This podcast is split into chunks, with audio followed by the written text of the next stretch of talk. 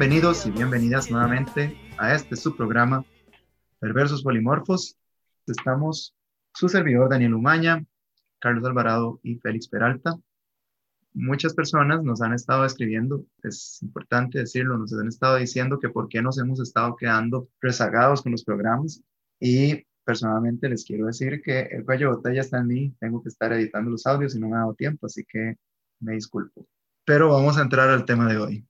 Debido a una conversación que tuvimos Félix y yo hace unas dos semanas, estábamos intentando tener este, eh, un momento para conversar, pero Félix tenía una actividad familiar y no pudo sacar ese tiempo para poder salirse de ese momento familiar.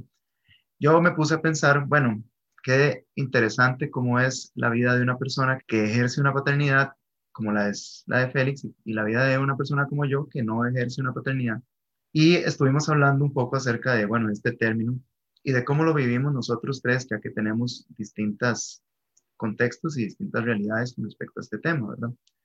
Hablando con mis compañeros al principio, estuvimos viendo que muchas personas relacionan la paternidad como un sacrificio que se realiza, como que yo sacrifico la libertad, como que yo sacrifico mis sueños, quizás, o como que hay un montón de temas que ya no se pueden volver a hacer porque ahora soy padre.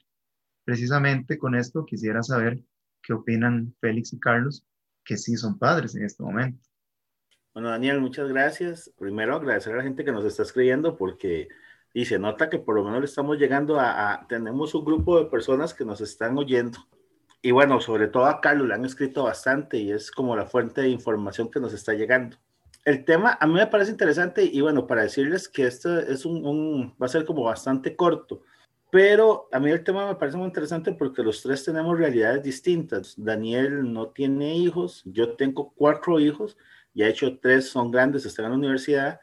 Y Carlos, que tiene una hija también este, y que la ha disfrutado de otra relación, tenemos como tres perspectivas, digamos, de lo que implica la paternidad. En el caso mío me parece muy importante esta idea de cómo la gente lo ve como un sacrificio, pero también es, ¿verdad? Por la generación a la que yo pertenezco, creo que, que hemos hablado mucho a veces de las generaciones, cómo hay un cambio de un lugar al otro, y a mí me gusta mucho pensar que yo soy de una generación, no, tal vez no la primera, pero soy de una generación que comenzó a aprender a disfrutar de los hijos siendo hombre.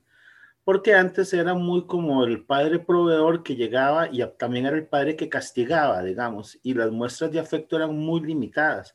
Por ejemplo, yo me acuerdo que mi abuelo darle un beso en la mejilla a un tío mío era, bueno, era impensable, digamos, pero yo siendo nieto ya yo lo pude hacer y yo con mis hijos desde pequeños de, tengo unas muestras de afecto que antes hubieran sido impensables.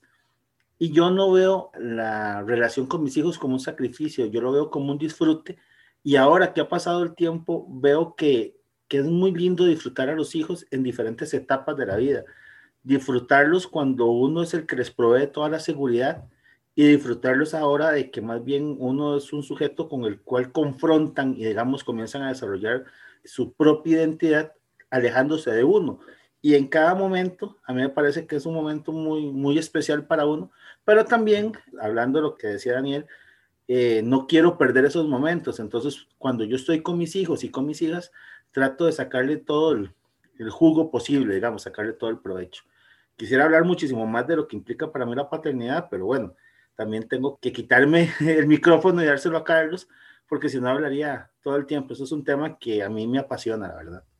Sí, yo creo que has dicho algo central y es que no existe como la paternidad, ¿verdad? Yo creo que es como a veces esta idea de la familia como algo monolítico, este modelo de familia hegemónico, ¿no? Oficial, qué sé yo, que nos hace pensar que existe la paternidad, o sea, una forma de, de ejercer la paternidad este, la maternidad y una forma de ser hijo o hija. Y lo que hemos visto con la modernidad es que es, muy distinto y vos, vos hablabas de realidades muy distintas incluso entre nosotros tres, ¿no? El caso de Daniel, que decide no tener hijos. En el caso tuyo, que no solamente tenés cuatro hijos, sino que convivís con ellos.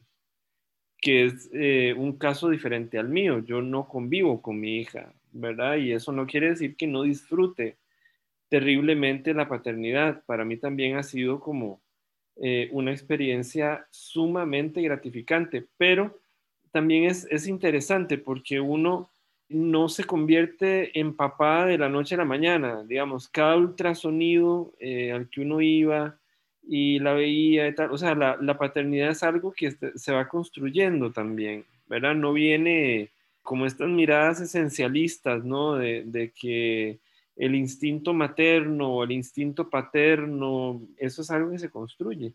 Si no todos los papás serán iguales, todas las mamás serán iguales, todos los hijos serán iguales, y no es así. Entonces yo creo que tenemos que partir también de la idea de que hay diferentes formas de ser padre. Lo que pasa es que hay también una presión social de ser de cierta manera como papá. Y aquí es donde vienen las particularidades, por ejemplo, de la situación como la mía, que viven muchísimos, muchísimos padres, ¿no?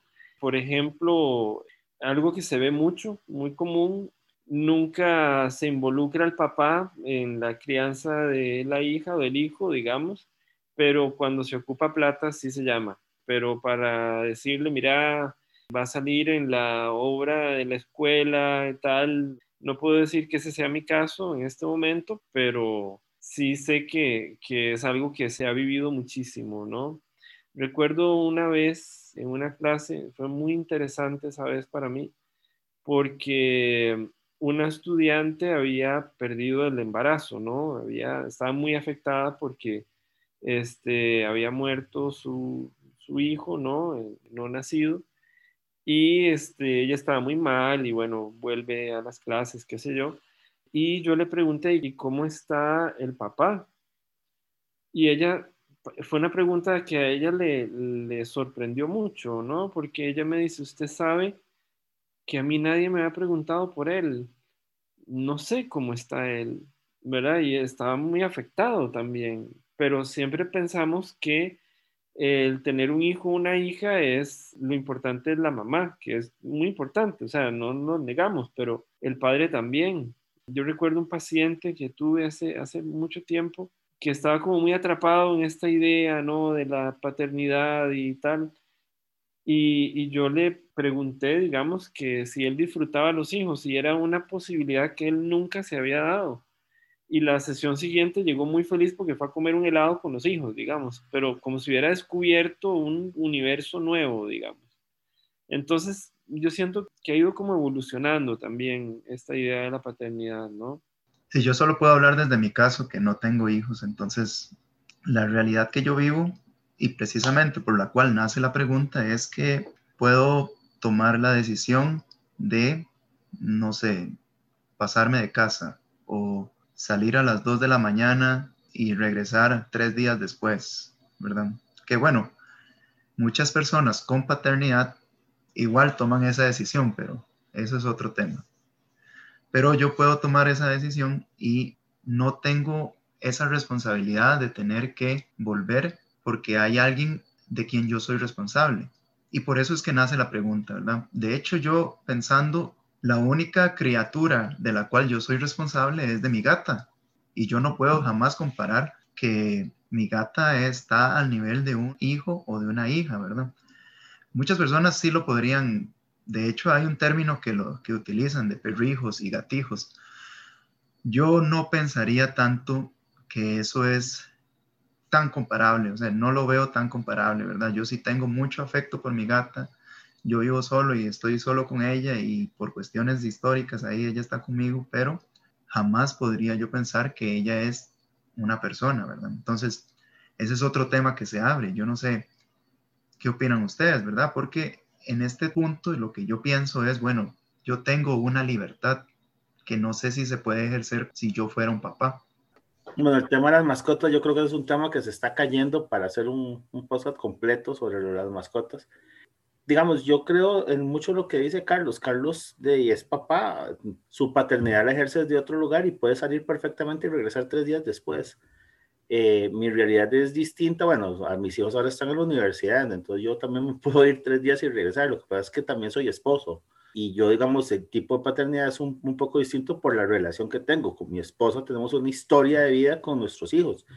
Eh, más bien, hasta hay veces que por la historia de vida de un hombre con su hijo o con su hija le impide tener nuevas relaciones afectivas porque hay veces que eso hasta termina siendo como un, un tema de discusión donde hay gente que no entiende, digamos, qué significa la paternidad para algunas personas.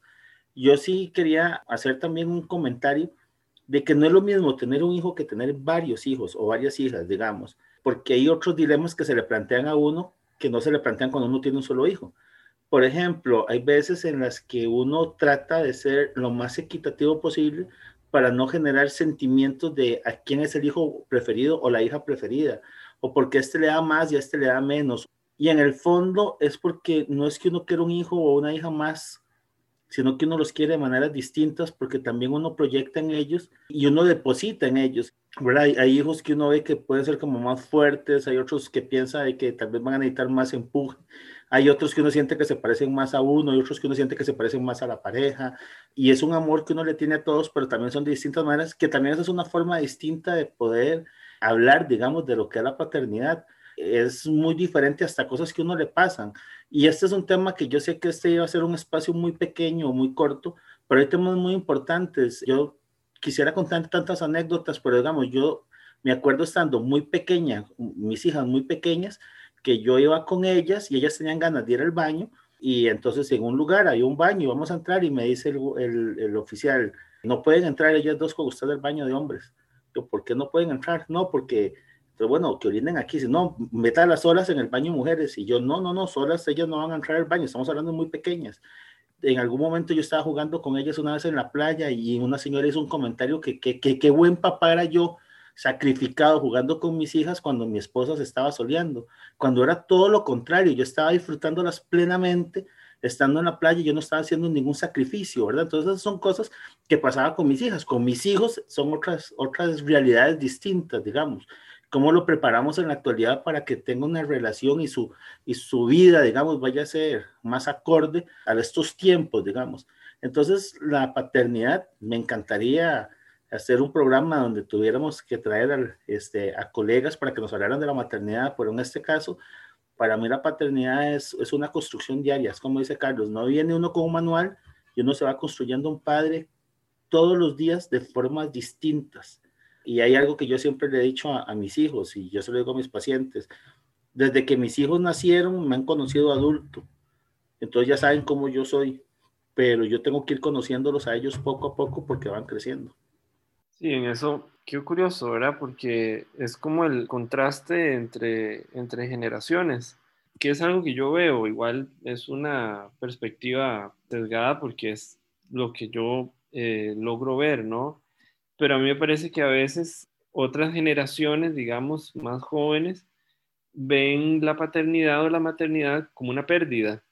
Hay una pérdida, entonces yo, lo que vos decías ahora, Daniel, de la libertad, que es tan relativa, tan, tan relativa, que da para hacer un, un programa completo, digamos, como tres programas completos de qué es la libertad y qué es sentirnos libres y, y realmente somos libres o no, etcétera, ¿no? Pero la idea de, de, este cuidar a otra persona, amar a otra persona, más allá de uno mismo, digamos, sin olvidarse de uno, obviamente, pero es entrega de alguien que te necesita muchísimo, ¿no? Y, verlo como una transacción donde hay pérdida. Eh, yo no lo veo como una pérdida, yo creo que son como transacciones que uno hace con la vida, ¿verdad? Y hay cosas que uno sabe que no va a hacer, digamos, porque son elecciones, pero ganas otras. Digamos, ese tipo de, de transacción yo creo que, que, es importante como, como dejarlo claro. Y recuerdo pacientes, digamos, que ellos me decían, pero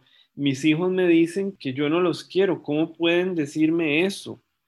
¿Verdad? Y cómo ha ido evolucionando también la, cuestión de la paternidad. ¿Cómo pueden decir que yo no los quiero? No el colegio en el que los tengo, no es la ropa que les compro, ¿verdad? Yo le decía, pero vos se los decís, les decís que los querés. Y me decían, es que no hay necesidad, véalo, vea todo lo que les doy, Entonces era como esta idea de que la paternidad es, no, no, hay que, no hay que hablarlo, no hay que decirlo, digamos, eso está en la materialidad de las cosas, digamos. que tampoco está mal, ¿verdad? Yo, yo creo que está, está mal reducirlo, reducir la paternidad a dar dinero, digamos, pero también el dar soporte económico también es una forma de dar amor, ¿verdad? No es lo único exclusivo, digamos, yo eso sí lo creo, pero sí la responsabilidad, digamos, me parece que es una forma de cuidar y de dar amor. Bueno, no sé si quieren decir quizás una frase de cierre antes de terminar este programa. Yo no podría terminar un programa hablando de paternidad sin decir que amo profundamente a mis hijos y a mis hijas. Y eso es lo que hace que este programa para mí tenga un, interés muy, muy personal. Sí, yo igual. Creo que la, la frase transacción con la vida, la vida a uno no, no le quita cosas, ¿no? Sino que te da cosas distintas, digamos, igualmente intensas y y cuando uno tiene un hijo, en mi caso mi hija, hay una parte del corazón de uno como que se desbloquea, como cuando uno está en un juego, un videojuego, y entonces pasas una pantalla y se te desbloquea algo. Así pasa, digamos, eh, hay una intensidad, digamos, en el corazón que se desbloquea y es, y es fuertísimo, es muy fuerte, y es muy lindo y, como toda intensidad tiene sus cosas eh, altas, bajas, pero es lindo, ¿no?